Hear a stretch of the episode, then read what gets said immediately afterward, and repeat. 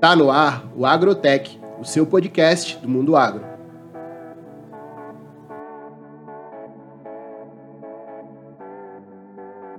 Com a presença ilustre, André Sório, ele é referência hoje em manejo de pastagens no Brasil. Ah, ele participa de uma consultoria, de uma equipe de consultoria que são a maior referência em pastejo ecológico do Brasil. Hoje a gente vai conhecer um pouquinho do trabalho dele e um pouquinho da trajetória dele. Uh, a princípio a gente vai começar falando um pouquinho das origens dele, de onde ele veio. André, se apresenta para a gente, fala como tudo começou para você em questão da pecuária, do manejo de pastagens e quais foram suas principais influências ali no começo. Boa noite, bom dia, boa tarde, né? Como tu mesmo disse, Nando. Obrigado pelo convite, é, a audiência que está conosco aqui no Agrotech. É, é uma belíssima oportunidade da gente compartilhar informações, compartilhar conhecimento. E sobre a tua pergunta, a minha, a, eu trabalho com pastoreio voisin, que é uma forma de fazer pecuária intensiva com viés agroecológico. E já faz algumas décadas que eu trabalho com isso, porque eu tive a, o privilégio de ser filho, tenho o privilégio de ser filho de uma das referências mundiais nesse tema, que é o Humberto Sorio. Então, desde criança, o maior eu do Brasil, acompanho, né? acompanho esse, esse processo, vejo no campo, vejo os acertos, vejo os, as dificuldades e a gente pôde é, desenvolver a partir dessa experiência de muito tempo é, uma, uma metodologia própria né, que a gente aplica e aplica e tivemos oportunidade de aplicar em todo o Brasil e em diversos países aqui da América do Sul. Eu é, morei muito tempo em Mato Grosso do Sul, que é o centro da pecuária do Brasil, centro da pecuária tropical do Brasil. Tudo acontece primeiro lá, né, em termos de, de discussões, de tecnologias, de novas variedades, enfim, novas raças, é do Mato Grosso do Sul para a América do Sul, tudo que passa em termos de pecuária tropical. Então eu morei muito tempo lá e acabei decidindo a transferir a sede da empresa para Brasília em 2011 para ficar mais perto de um aeroporto central que facilitasse o deslocamento meu e, da, e das pessoas que trabalham comigo. E aí Brasília foi uma escolha lógica nesse sentido, porque além de ter é, uma pecuária pujante no, no, chamado entorno de Brasília, né, que pega, pega Goiás, pega Minas Gerais, também é, tem essa conexão aérea com, com o país inteiro e isso foi o que, o que nos trouxe aqui para a capital federal. A estratégia do Kubitschek foi justamente isso, né? De estar no centro ali. Então, André, uh, e para uma pessoa leiga hoje, o que é que é o pastoreio voisin? Para ela estar tá entendendo um pouco melhor essa questão. O André Voisin foi um cientista e pecuarista francês que deixou uma, um legado de diversas obras, é, cuja centralidade dessas obras era o que a gente chama de manejo racional de pastagens. E ele chamou de pastoreio racional o que ele estava preconizando e ensinando e aplicando.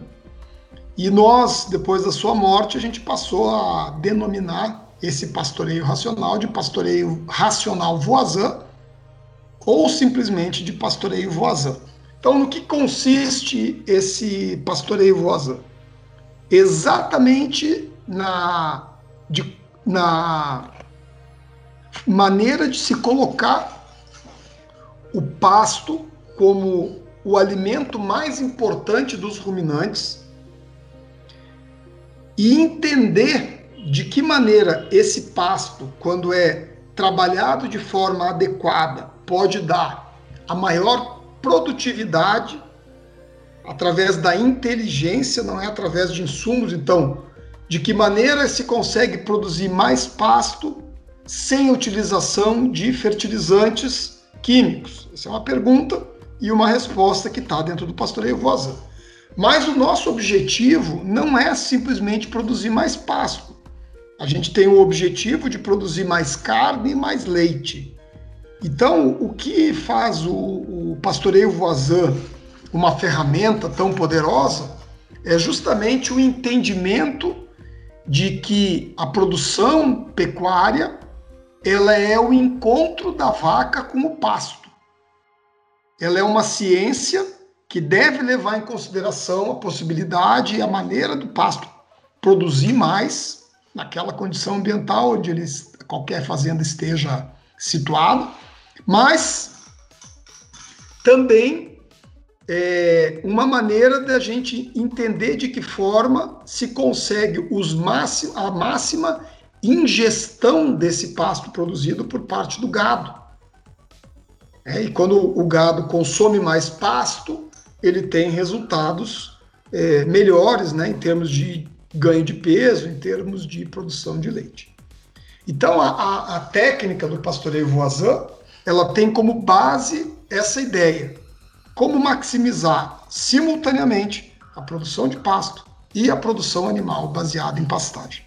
Para isso, a gente utiliza uma grande quantidade de piquetes, mangas, potreiros, que são termos que se usam de acordo com a região do Brasil, é, de maneira que se tenha é, o que o pasto tenha a chance de ser consumido durante um período de tempo bastante curto, meio dia, um dia, dois dias, no máximo três dias, e que permaneça, depois desse consumo intenso, ele permaneça sem gado em cima, a gente chama de descanso, sem gado em cima durante algumas semanas, quatro semanas, cinco, seis, oito semanas, de acordo com a época do ano, né? Porque a variação, o crescimento do pasto varia, né? Com, a, com, a, com o clima. Então, fica muito tempo sem o gado em cima e quando o gado entra no piquete, na manga, no potreiro, ele vai fazer um consumo rápido e intenso. Então, isso é um benefício para o pasto. Qual é o benefício para o gado desse tipo de manejo? É que a gente vai ter um estímulo ao consumo de todo o pasto produzido. Então, as fazendas pecuárias brasileiras desperdiçam cerca de dois terços do seu pasto. Não tô, não me enganei na afirmação, tá? Quero só deixar claro. É dois terços mesmo, quer dizer, o gado da, da fazenda média brasileira consome somente um terço do pasto produzido, o resto se desperdiça. Se desperdiça por pisoteio, se desperdiça por morte, se desperdiça por pasto ficar velho, sem o gado pastejar. Então a gente passa a consumir quase todo o pasto produzido. Então, isso tem um efeito claro na quantidade de animais que é passível de ser mantida em determinada área, né? Afinal de contas, o pasto que é produzido ele é consumido. E também os animais, por estarem em piquetes menores, não saem caminhando aleatoriamente a esmo numa área determinada, eh, gastando energia à toa. Então eles ficam concentrados nesses piquetes, onde e aí vem a parte é, interessante, né? Com esse consumo intenso, eles consomem partes mortas, consomem folhas novas, consomem talos e deixam o pasto pronto para se renovar de, com alta qualidade, crescimento desde a base, folhas compridas, folhas nutritivas para o próximo ciclo de pastejo e concentram o esterco nesses piquetes, de maneira que também é uma espécie de adubação natural que o gado deixa ali antes de trocar. Então, de maneira muito rápida, essa é a ideia central do pastoreio vozão. Então, André, hoje quando você e sua equipe, vocês chegam para prestar uma consultoria, em duas situações. Uh, uma para o pequeno produtor que tem pouco recurso e uma para um grande produtor que tem muito recurso. Quais são os principais erros que, que vocês observam ah, no, na questão de manejo de pastagem nessas duas situações? O André Voisin, ele cunhou uma frase que eu gosto muito. Ele dizia que a pecuária é a ciência das condições locais. E a nossa empresa de consultoria utiliza esse conceito para entender cada propriedade, não importa o tamanho, entender as decisões que foram tomadas naquela propriedade previamente à nossa chegada. Né? Então, as propriedades plantam pasto, constroem cercas, colocam água para o gado, escolhem raças, escolhem é, uma parte do, do sistema produtivo, uns produzem leite, outros produzem, é, produzem bezerros, outros engordam, recriam, enfim, tem gente que faz tudo isso. Então, essas decisões prévias, a gente procura compreender qual foi a racionalidade que levou àquela decisão e adaptar essas estruturas existentes a ao perfil do proprietário, da proprietária, e aí projetar o futuro. Então, cada propriedade que vocês puderem visitar, onde nós trabalhamos, e já são quase 550 propriedades, é, vocês vão reparar que elas têm alguns pontos em comum e muitos pontos distintos entre si, justamente pela observação das características intrínsecas de cada um. Mas a grande falha que une todas estas, seja grande, seja pequena, seja no norte do Brasil, no sul do Brasil, no Paraguai, na Bolívia, na Colômbia, na Venezuela, o grande erro em comum é não dar atenção ao pasto como o grande recurso de alimentação do gado que ele é. Então, a gente chega em propriedades que estão gastando um dinheiro enorme comprando ração para ganhar, é, para ter desempenhos do animal é, muito semelhantes ao que se teria no pasto bem manejado. Então coloca-se isso em propriedades leiteiras chega a ser triste de ver esse tipo de situação. O pessoal coloca o pasto em segundo plano. Quase a pastagem é um lugar onde o gado leiteiro vai só passear. Toda a alimentação desses animais vem de compra. Então, pressiona o custo de produção da fazenda, leva a uma necessidade do pessoal distribuir em coxo e depois limpar o esterco do animal. Meu pai costuma dizer: o pessoal vira garçom de vaca e vira faxineiro de vaca. Né? Isso então, aí, fazendo... André, isso aí que você está comentando é uma questão muito interessante, porque quando você pega o conceito da administração, né, que o lucro é igual a receita menos o custo. Por mais que você tenha uma receita muito alta, de onde é que vem o seu lucro se você tem um custo muito alto, né, para adquirir esses alimentos? Então, é uma questão que até eu tinha falado em outro episódio com o criador de Guzerá, que eu acho muito comum. Uh, parece que realmente todas as pessoas que têm uma visão ecológica de, de manejo da pecuária têm isso em mente. É, a, questão é, é porque o, o, a gente derivando um pouquinho, né? Depois nós voltamos naquela questão do, dos erros comuns, né? Das propriedades. Educação mas, de vaca aí. Mas a gente, a gente derivando um pouquinho o assunto e pegando esse gancho que eu acho muito legal é, existe uma, um esforço para fazer o pecuarista, a pecuarista, acreditar que produzir mais é igual a lucrar mais. É óbvio que ninguém consegue ter um lucro adequado sem ter um padrão de produtividade mínimo. Mas não é uma relação direta, porque o gado engordou mais ou engordou mais rápido, ou se produziu mais leite por vaca, que isso se traduziu em lucro para determinada propriedade.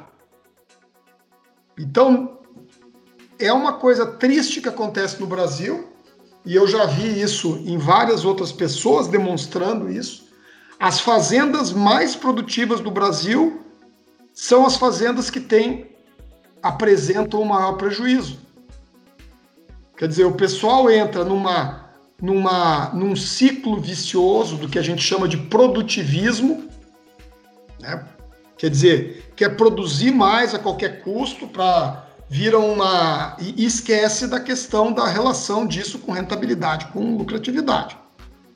E aí a produtividade, nesse caso, ela vira uma produtividade. Né? As pessoas querem dizer que produzem. Ah, o meu gado ganhou um quilo e meio de ganho de peso durante a seca. Ah, eu estou abatendo meu boi com 18 meses. Ah, minha vaca leiteira está produzindo 30 litros por vaca dia. Isso me diz muito pouca coisa.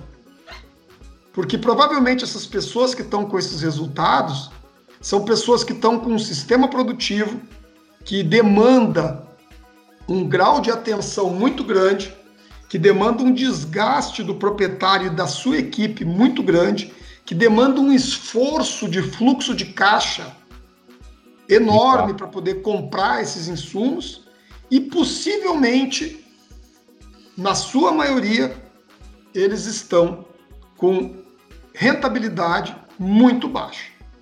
Então, essa aí é, acaba sendo também uma das dos erros, né, que a gente vê que unem pequenas propriedades, médias e grandes. E ao contrário, propriedades que têm um foco em custo de produção, em fluxo de caixa positivo, elas sabem que um nível de produtividade mínimo é importante, mas esse não pode ser atingido a qualquer custo. Porque a Mais gente tem que olhar vários índices simultaneamente numa propriedade para poder saber em que caminho que ela está, em que ponto que ela está. Não adianta a gente querer só olhar ganho de peso, ou mesmo custo da arroba, ou é, quantidade de bezerros nascidos. Então a gente tem que fazer uma correlação de índices zootécnicos com índices econômicos. Não se escapa disso. E é muito importante para quem estiver nos ouvindo que entenda que o caminho da lucratividade passa por esse equilíbrio. Em outras palavras, né? Em outras palavras, nem sempre a viabilidade técnica é sinônimo de viabilidade econômica, não é isso? É, exatamente. O, tecnicamente a gente sabe, pode fazer qualquer coisa, mas é viável. Tem um amigo engenheiro que ele diz que a engenharia é a, é a única ciência que não tem limitação. Se a gente quisesse fazer uma ponte do Brasil atravessando até a África, atravessando o oceano, teria condição. Agora, é só colocar dinheiro no processo. Mas isso aí é viável? Vale a pena ter um negócio desses aí, gastar todo esse dinheiro no processo desses, né? Então, é, eu vejo com muita, com muita, muito receio essa ascensão recente do uso indiscriminado de ração na pecuária brasileira o pessoal está transformando ruminantes em pássaros, né?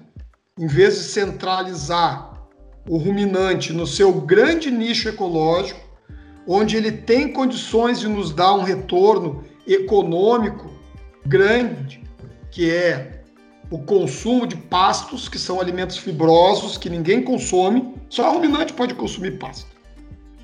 Transformando esses animais centralizados no fornecimento de comida de coxo que ele é produzido numa região, transportado para outra e que causa transtornos nutricionais no gado.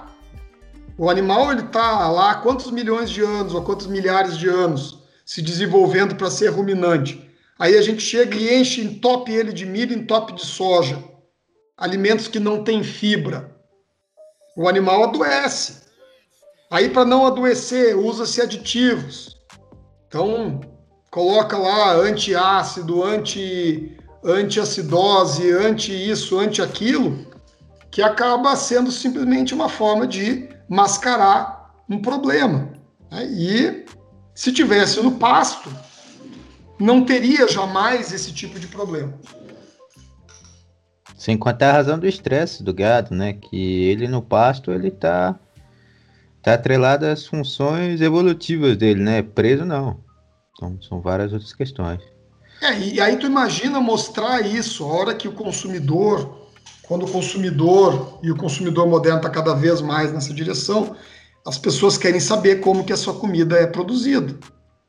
Aí tu pode fazer um exercício de imaginação de se fosse mostrar uma imagem do gado no campo, feliz de estar no seu habitat natural, consumindo pasto, num lugar limpo, num lugar arejado, e mostra a imagem de um animal confinado, triste, alguns animais doentes no meio, afundado no esterco, na grande maioria tomando sol sem conseguir ter acesso à sombra. Então vocês vejam que o local do gado é no pasto. Comida de boi é capim. Os outros alimentos, eles têm que ser tratados como suplementos e não como o ponto é, principal da alimentação. E acho que isso aí é algo que, que cada vez mais se vai ter esse tipo de consciência. E quanto mais o consumidor se tornar importante nesse processo, mais a gente vai ser levado ao caminho de manter o gado realmente a pasto.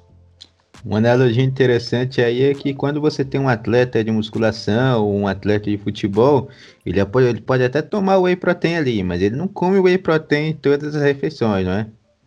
Então é basicamente isso. Mas voltando lá à questão uh, dos principais pro problemas e erros dos produtores, que, que eu te interrompi na parte que tu costumava dizer que o teu pai costuma falar que o pessoal se torna garçom do gado, né?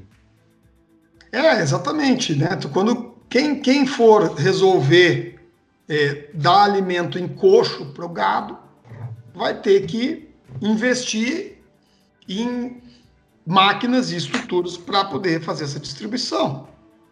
E vai ter que ter uma rotina que garanta que todos os dias, em determinado horário, às vezes mais do que uma vez por dia, não importa se é domingo, se está chovendo, se é um dia, um dia de feriado, esse alimento tenha que chegar para os animais. Então, é, é um garçom. Né? Enquanto que o, o animal que pasteja ele vai lá naquele piquete que foi aberto, disponibilizado para ele, vai consumir o pasto, vai distribuir o seu próprio esterco e vai ter um desempenho muito mais interessante, tanto do ponto de vista técnico quanto do ponto de vista econômico. Outro erro que costuma ser, ser é, comum, constante. constante, comum às diversas propriedades, é colocar a água em segundo plano.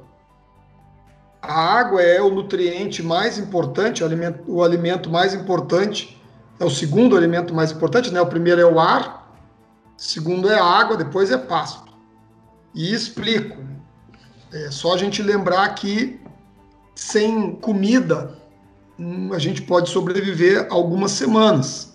Sem água, provavelmente no terceiro, quarto dia, já está numa situação irreversível, certo? Tanto que o pessoal que quer fazer alguma manifestação política, as pessoas fazem greve de fome, ninguém faz greve de sede. Né? E o pulgado é a mesma coisa. Então, a água, ela é um, limita um limitador do desempenho animal, no sentido de que existe uma relação bem estreita entre quantidade de matéria seca ingerida e litros de água consumido pelo gado. Então, quando a gente não bota a água com a atenção, não, não, não vê a água com a atenção devida, é, pode-se ter uma estar tendo um resultado inferior ao esperado porque os animais simplesmente não estão comendo o pasto que deveria ser consumido, porque eles não estão bebendo a água que aquela quantidade de pasto necessitaria. Se a gente quer que um bovino grande, um boi, ele ganhe, ele consuma 12 quilos de matéria seca por dia, tem que se preparar cerca de 66 litros de água para que esse gado beba. E aí o gado chega numa fonte de água ruim, ou porque é um, vamos imaginar, um riacho com acesso ruim. Tem água boa, mas o gado não consegue acessar essa água. Ou é, a água é ruim porque é um, um açude onde não existe a quantidade de água com a qualidade necessária para aquele rebanho. Ou é um bebedouro que pode ser encanado, onde não tem o acesso para aquela quantidade de animais, não existe reposição no rebanho, no, no bebedouro. Aí esse, esse boi que eu falei como exemplo, que precisaria tomar 66 litros, ele só consegue beber ao longo do dia 50 litros. Aqui o que, que acontece? Ele vai morrer? Não vai morrer. Mas ele vai diminuir a ingestão de pasto e diminuindo a ingestão de pasto vai diminuir, claro, o ganho de peso dele naquele dia. Aqui na minha região a gente costuma chamar o açude de barragem, né? E aí, por mais que seja, digamos assim, um açude grande, largo, é comum que quando o gado chega para tomar água, eles vão pisando ali no açude e fica aquela questão, aquela água toda embarrada ali e fica uma água muito cheia de terra, muito muito marrom. Então isso acaba também levando ao menor consumo de água, não é? É, o, a gente pode até diferenciar a questão dos, do, dos dois tipos de açude, né? A gente tem, existe um açude que existe que tem uma nascente, uma renovação de água, e existem açudes que eles dependem integralmente da água da chuva, que o pessoal chama em algumas regiões de açude caixa seca, em outros chamam de cacimba, em outros chamam de tanques, enfim. Né?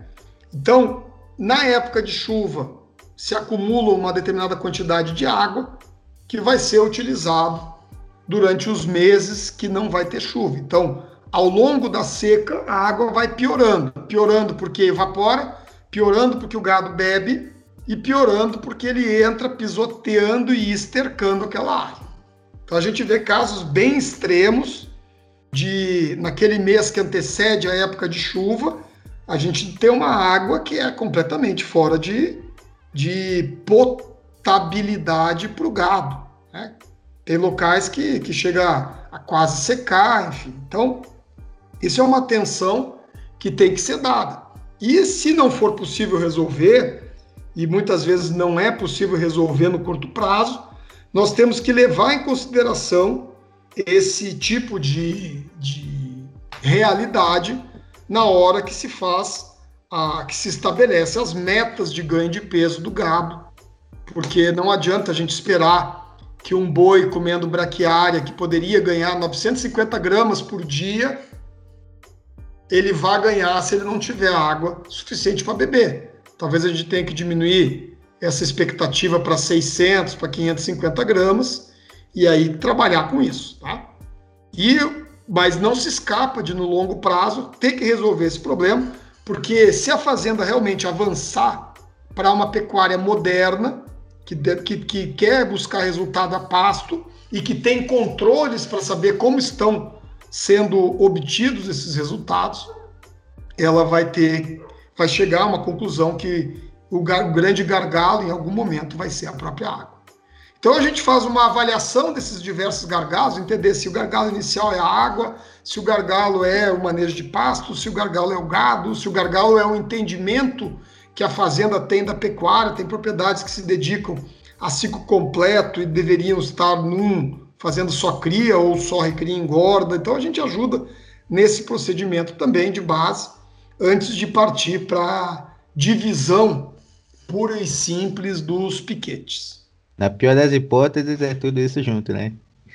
É, se trabalha tudo com grande velocidade. No início do trabalho é bem, é bem empolgante, porque a gente vai tentando resolver tudo que é possível resolver de custo baixo. Existem muitas melhorias que podem ser feitas numa propriedade com custo zero ou próximo de zero.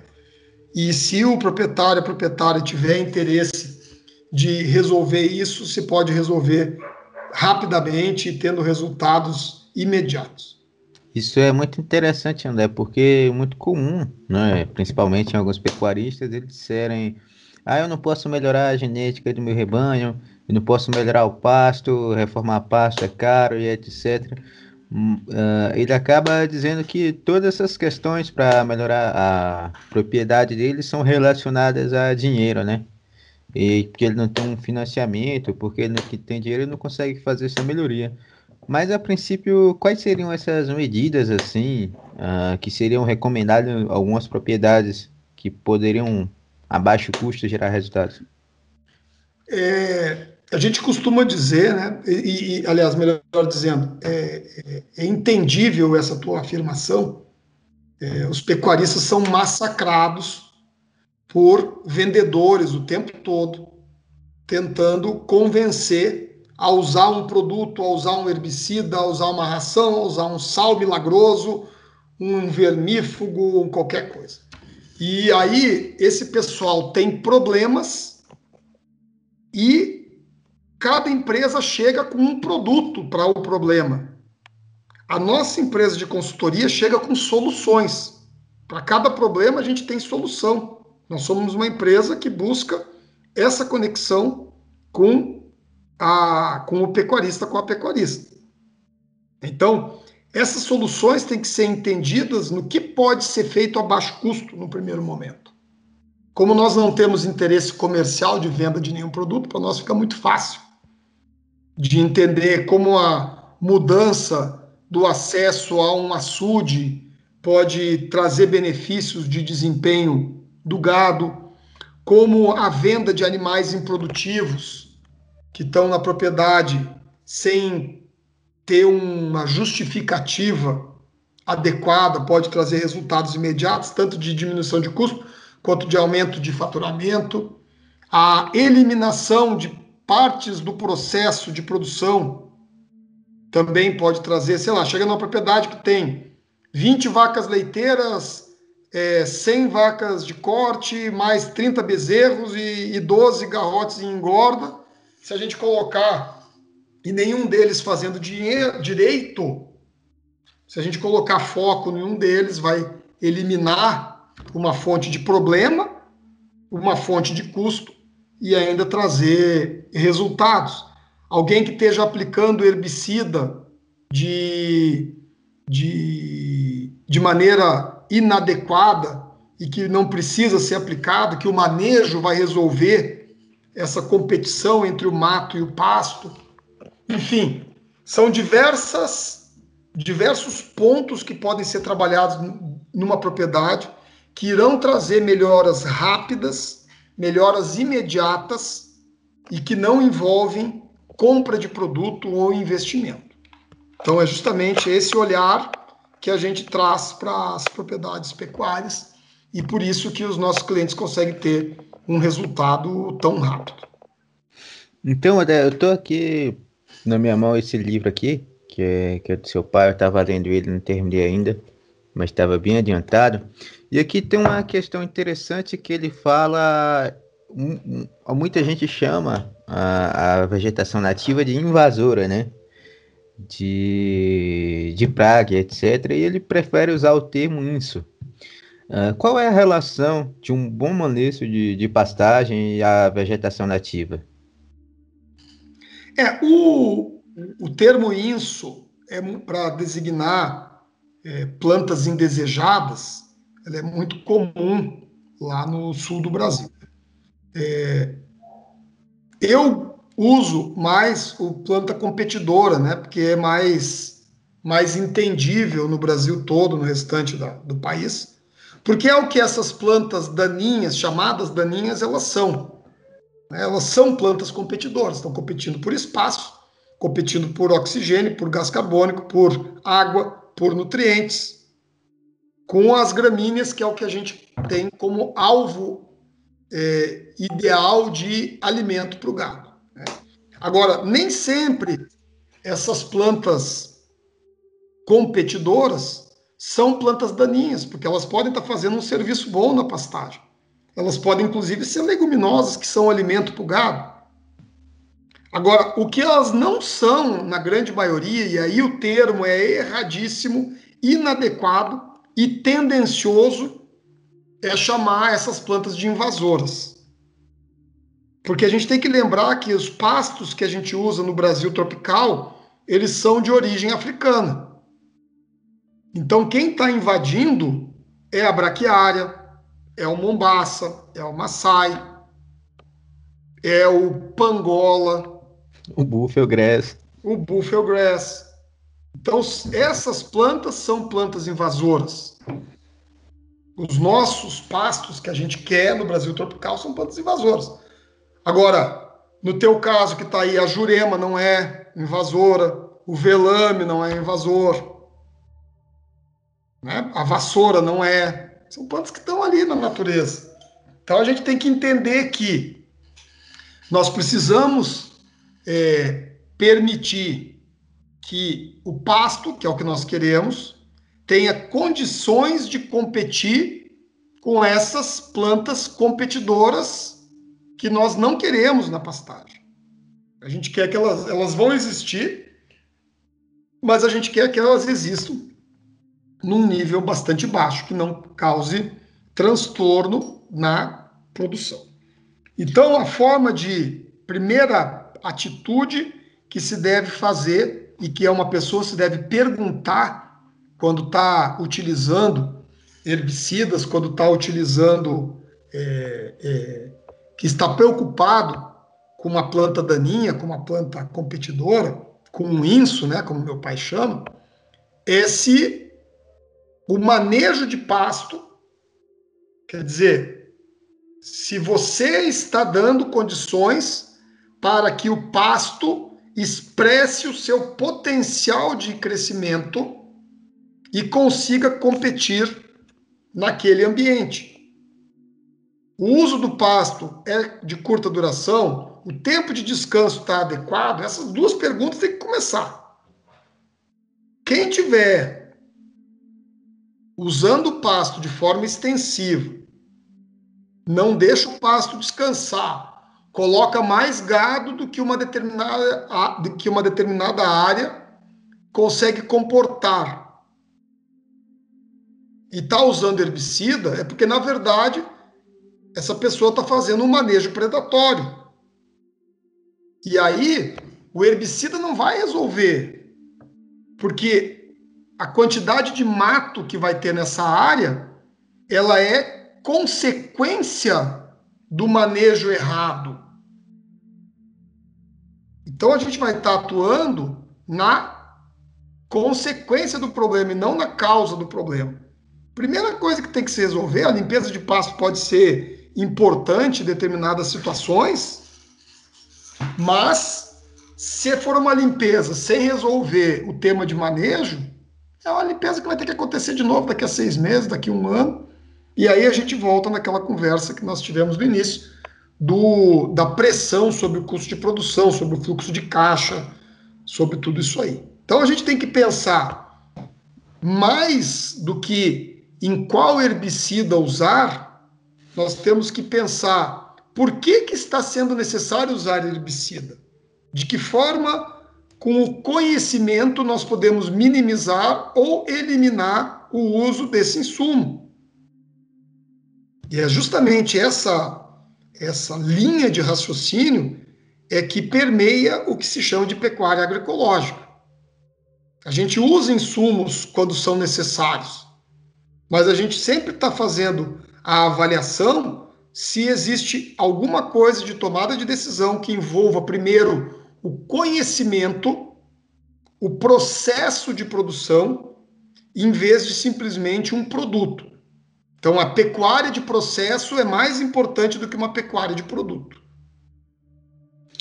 Então, André, além de toda essa questão, né, uh, principalmente lá no curso que, que eu fiz com, com vocês naquela semana, e também no livro de seu pai posteriormente, vocês falam muito da questão da roçada estratégica, né? Como a questão de, de, de roçar o pasto e entra ah, em um manejo inteligente, num manejo adequado, a importância do, da roçada? Quem tiver relevo, quem tiver propriedade com relevo que permita fazer roçada no final da seca, começo da chuva, melhor no final da seca, mas até o começo da chuva, vai conseguir ter uma pastagem mais limpa e vai ter pastos que vão produzir mais. A gente consegue eliminar através da roçada eventuais sobras de pasto que tenha tido depois da época seca. Imagina que veja que nós estamos com um manejo de pasto que permite que o pecuarista chegue no final da época seca com sobra de pasto. Né? Então, não é, é porque é uma época seca que é uma época de miséria, tá? Então a gente chega no final da época seca com a sobra de pasto. Eventual, depende do manejo, depende de cada, cada situação, cada ano. E se for necessário fazer essa roçada e eliminar o que eventualmente tiver de planta competidora, a gente vai ter um ganho muito interessante. Temos que lembrar que a roçada ela prejudica muito as plantas que não são gramíneas. Qual é a grande característica que difere, uma planta de pastagem do, das demais plantas? A maior característica é a possibilidade de ser cortada e rebrotar várias vezes durante o ano. Enquanto que as demais plantas, incluindo aí as chamadas plantas daninhas nesse processo, elas não suportam isso, porque elas não têm a capacidade de armazenar reservas com grande velocidade após o, após o seu crescimento. O pasto ele é cortado pelo gado, ele usa reservas para rebrotar e produzir pasto de novo, produzir folhas e acumula rapidamente reservas que vão permitir que ele seja cortado outra vez e rebrote outra vez. Enquanto que uma árvore, um arbusto, o velame, é, como é que é, vassourinha, malva, o que vocês acharem aí de plantas competidoras, quando ele é cortado, ele tem uma rebrota que pode até ser rápida, de acordo com a, o nível de reserva que aquela planta tiver, mas o processo seguinte da rebrota, que é o, o acúmulo novamente de reservas na planta para uma nova rebrota, esse é um processo muito lento. Então, a roçada é uma maneira inteligente de se utilizar esse conhecimento. Aí a história que eu falei, pecuária de conhecimento de processo contra pecuária de, contra pecuária de produto. Então, a gente entender como as plantas se comportam para utilizar isso de maneira inteligente para é, obter os melhores resultados. E a roçada entra de maneira espetacular aí. Claro que eu sei que tem propriedades que não tem como roçar pela questão de relevo, né? Mas quem puder roçar, considere essa, essa possibilidade, que é uma, um resultado bastante interessante. E André, uh, você estava falando aí da questão da, do manejo, né? Em épocas secas. É, será que você pode compartilhar com, com, a gente algumas estratégias de manejo de pastagem para época seca, se possível fazendo analogia de diferentes regiões, né? Pode ser de um semiárido ou até do sudeste do, ou do Mato Grosso do Sul, quando você morou lá há muito tempo. E o pastoreio Voazan, ele faz consórcio junto com produção de silagem, com palma forrageira e etc. É, vem exatamente naquele raciocínio de entender a realidade e as possibilidades de cada, de cada propriedade, né? Então, se a propriedade tiver numa região semiárida e tiver um relevo que permite a gente produzir solos, que permite produzir palma forrageira, a gente não abre mão desse tipo de, de solução. Se tiver em outras regiões onde possa ser feito silagem também. Às vezes a silagem é do próprio pasto, quer dizer, a gente separa piquetes na época chuvosa e ensila. Outras propriedades vão enfenar esses piquetes. Outras propriedades não têm possibilidade de mecanização, e aí nós vamos para o pastejo diferido ou para o chamado feno em pé.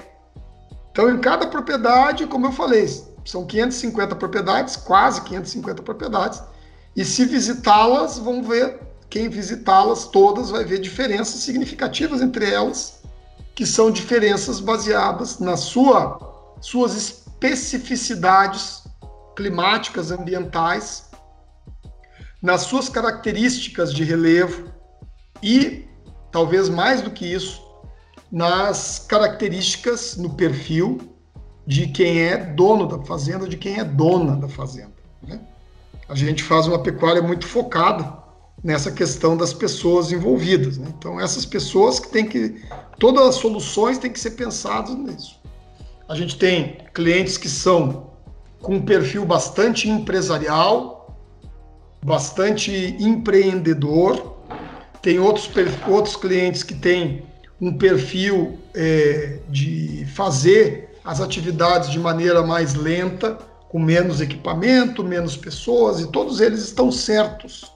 E a gente, como consultor, como empresa de consultoria, tem que se adaptar e entender como adequar a tecnologia que a gente está levando aquela propriedade a esse perfil de, de pessoa, de proprietário, de proprietário que está ali.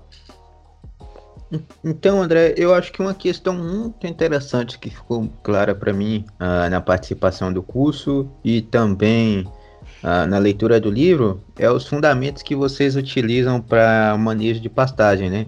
Do pastoreio voazão, esses fundamentos, esse alicerce seria as quatro leis, né? Do pastoreio do, do André Voazan. Será que você poderia falar um pouquinho para os ouvintes o que seriam essas quatro leis? As quatro leis são uma forma simples de se transmitir uma, uma ciência complexa e através delas, através das quatro leis, é, as pessoas conseguem entender essa questão do encontro da vaca com o pasto, né? do encontro do gado com o pasto.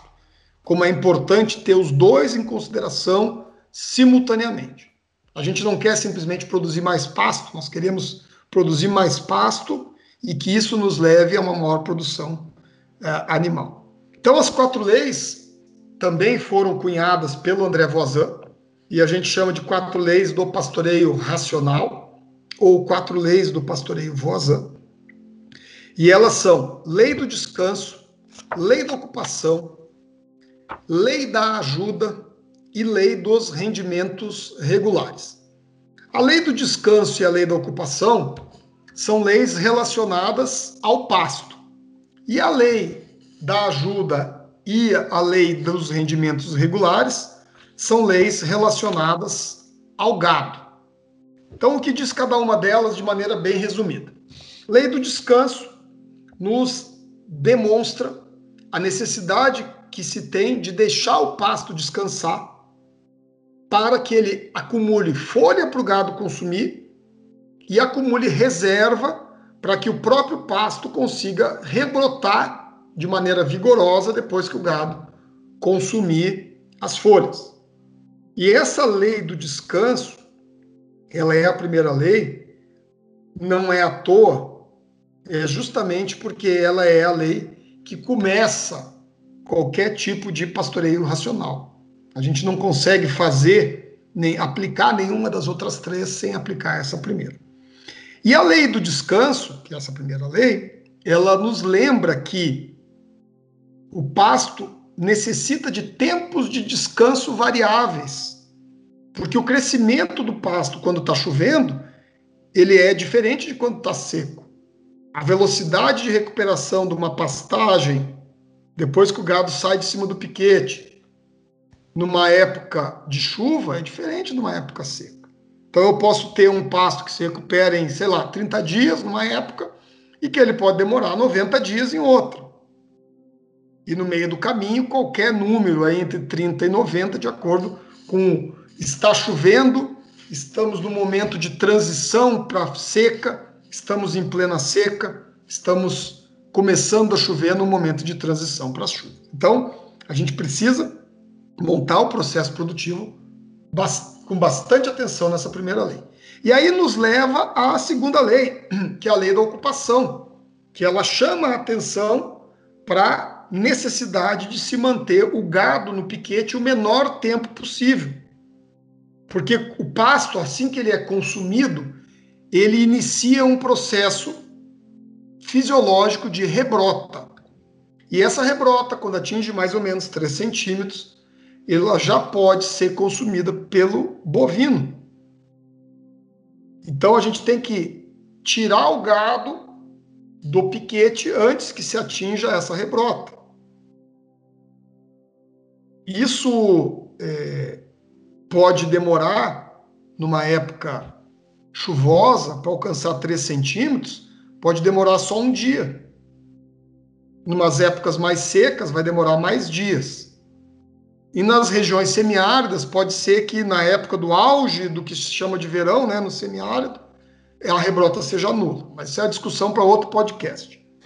Mas só, um, só uma dúvida uh, acerca aí do gado comer a rebrota. Uh, como é que isso, uh, o gado consumir a rebrota pode prejudicar tanto, tanto a futura nutrição dele como a questão da fisiologia da planta, sim, só de uma questão de, de resumo mesmo, para quem está entendendo. A rebrota que o gado coloca numa determinada, num determinado momento, essa rebrota ela é, é realizada a partir das reservas que essa planta tenha. Hum. Então, o pasto foi consumido pelo gado, ele vai mobilizar suas reservas que ele tem acumulado no período anterior e vai colocar aquela rebrota para fora, né? Vai aparecer a rebrota, que é o olho do capim que o pessoal chama no interior. Então, se o gado chegar a consumir essa rebrota, naquele momento, a planta vai ter que mobilizar de novo suas reservas para botar uma nova rebrota. E se isso acontecer de maneira muito frequente, vai esgotar a planta. Então a gente tem que preservar essa capacidade da planta ser ter rebrota vigorosa. E essa rebrota vigorosa, ela se dá à base das reservas da planta mais algum resíduo pós-pastejo que tenha sobrado, que permite uma fotossíntese incipiente. Então, é, tirar o gado rapidamente depois do consumo faz parte do manejo racional, faz parte das quatro leis. Então, essas duas leis são leis, lei do descanso e lei da ocupação, são leis relacionadas ao pasto. E as duas leis relacionadas ao gado lei da ajuda e lei dos rendimentos regulares, nos mostram que, primeiro, a lei da ajuda, que é a terceira lei, ela nos ensina a necessidade de entender a, qual é a demanda nutricional que cada categoria animal tenha e de que forma a gente vai atender essa demanda. Explico melhor. Uma mesma vaca, ela tem necessidade nutricional diferente ao longo do ano, de acordo com o fato dela estar prenha, de ela estar próxima à aparição, de ela estar parida ou de ela estar sem bezerro ao pé.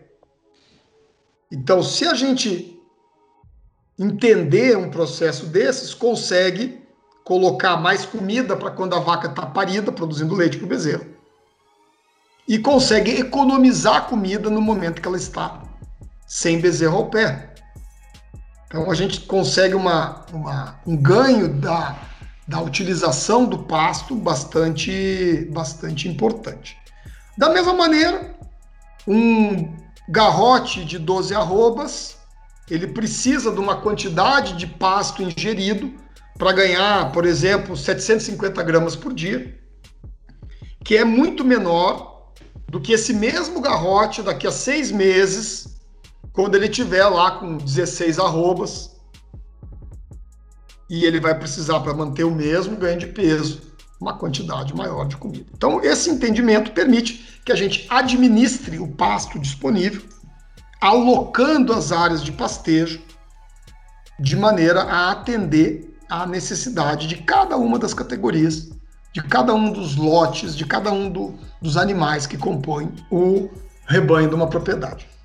E, finalmente, a quarta lei, lei dos rendimentos regulares, ela é, demonstra a relação entre o tempo que o boi, que a vaca, permanece num determinado piquete e a sua ingestão de pasto. Quanto menos tempo o gado permanecer num piquete, mais ele vai consumir pasto. Quanto mais tempo ele vai ficando no piquete, vai diminuindo a sua ingestão de pasto, mesmo existindo a comida ali disponível. Porque conforme o gado vai ficando mais dias no piquete, três dias, quatro dias, cinco dias, seis dias, ele vai caminhar no piquete, então pode levantar lama, ele vai estercar no piquete, o que acaba sendo um, um, um, uma forma de, de rechaçar aquele pasto que foi estercado. Ele vai deitar numa área, o pasto pode cair, pode acamar. Então vai diminuindo o consumo de pasto. Então, tanto do ponto de vista do gado, lei dos rendimentos regulares, né, terceira, quarta lei, quanto do ponto de vista do pasto, segunda lei, lei da ocupação, é ruim que o gado permaneça muito tempo na área. Então é fundamental que a gente tenha uma boa quantidade de piquetes que permita que se é, troque o gado com frequência. Eu diria que o nosso tempo máximo seria três em três dias. Qualquer coisa daí para menos, a gente tem resultados bem interessantes. André, normalmente quando a gente está encaminhando para encerrar o podcast, sempre tem duas coisas que a gente faz para encerrar. A princípio, eu gostaria que você fizesse uma recomendação, né? Pode ser de livro, pode ser de um filme, de uma série, de música, alguma coisa aí que você acredita que marcou sua vida ou que pode estar tá agregando conteúdo e valor para quem está nos escutando. Ou você pode também indicar os três, pode indicar o filme, o livro e a música, ou som deles. Eu acho que é muito legal é, é, as pessoas buscarem um livro chamado O Dilema do Onívoro, do Michael Pollan.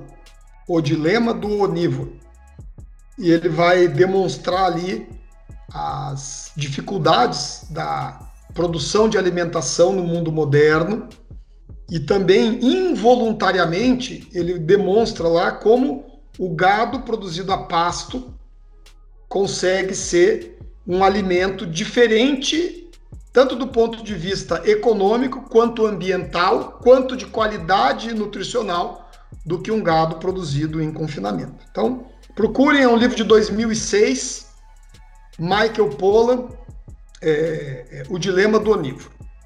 E também para quem tiver, não, pode, não quero perder a oportunidade, para quem tiver interesse em aprofundar esse tipo de, de assunto, nos siga nas redes sociais. A gente, tanto no Instagram quanto no YouTube, nós usamos consultoria pecuária online. Se vocês colocarem lá consultoria pecuária online, em qualquer um dos dois canais, vocês vão nos encontrar. A gente tem conteúdo é, se renovando quase todos os dias e uma comunidade muito interessante aqui de debate. André, se você quiser passar também número de contato, e-mail, pode ficar à vontade. A gente sempre encerra com essa questão de que quando a pessoa está aberta aos negócios, ela passar os contatos dela para o pessoal entrar em contato.